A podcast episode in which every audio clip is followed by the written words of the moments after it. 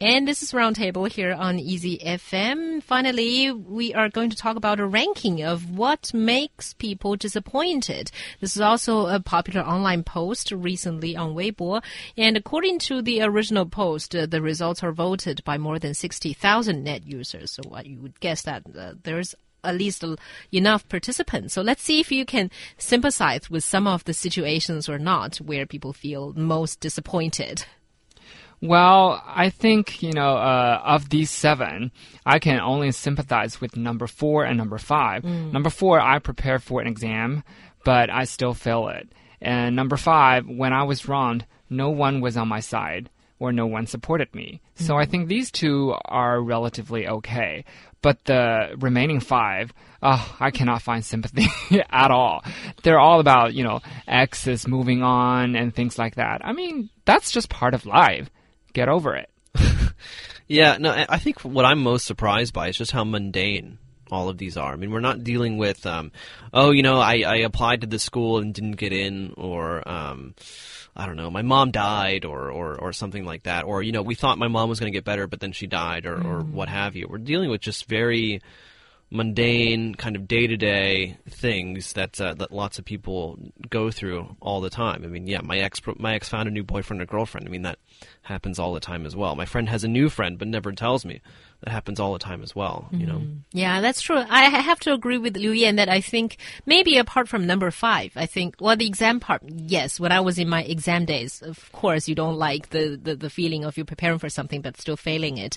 Yeah, maybe apart from these two, all the others are just a fuss over nothing. Yeah, so petty. Yeah. Especially the one John just mentioned. My friend has a new friend but never tells me. I mean, what the hell is that? Yeah. You know, you don't own that person. He or she can make new friends. Yeah, that's true. But they didn't tell me, Liu Yan. that hurts my feelings. What? Uh, yeah, I did, this, it's such a girl thing, by the way. But even most of these are girl yeah, things. Even I, as a girl, don't think this is a big deal. And see, I tell someone a secret, but this someone says he or she already knew it. What? You're going to be disappointed by this? But but how often does that actually happen? I mean, that's it happens a, a lot. It's yeah, it happens a lot. It's yeah. going to be a big shocker, you know. Yeah.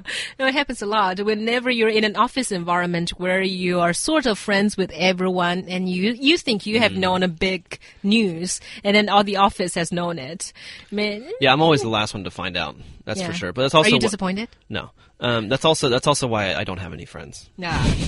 yeah, that's true. So you wouldn't mind if one of your friends have another friend. I don't have any friends, so I mean, you know, it's impossible for my yeah. other friend yeah. that I don't have to find another friend. I guess, but you know, I, I, think I want to talk about what is disappointment. I mean, according to this, any feeling of uh, expectations not being met or something you think should happen but didn't happen can fall into this category. I mean, yeah, I mean, look, I'm I'm dis- I'm disappointed when you know Subway is closed. I mean, the the, the sandwich shop. You know.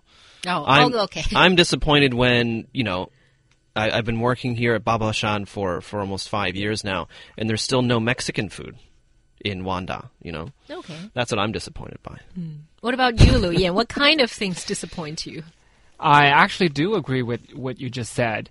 Any kind of expectation not met can be considered very disappointing. But I just think if you are going to make a grand list of only seven biggest disappointments in life, then these don't qualify at all. Mm, I would agree with you. I, I, the only one that I could think of is when I was wronged and no one's on my side to support me.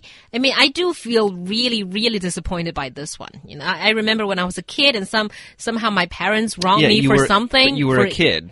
Yeah, but even if I grow, yes, after I grew up, people seldom wrong me without me having the chance to explain myself, right? But if it so happens that uh, everyone thinks I did something bad, but I didn't, and then I cannot clear myself clean, then sure, I'm disappointed. Mm. Yeah, see, because we attach great importance to our integrity. Mm. That's why we think this one is important. Yeah, I guess so. And uh, that's it for this edition of Roundtable.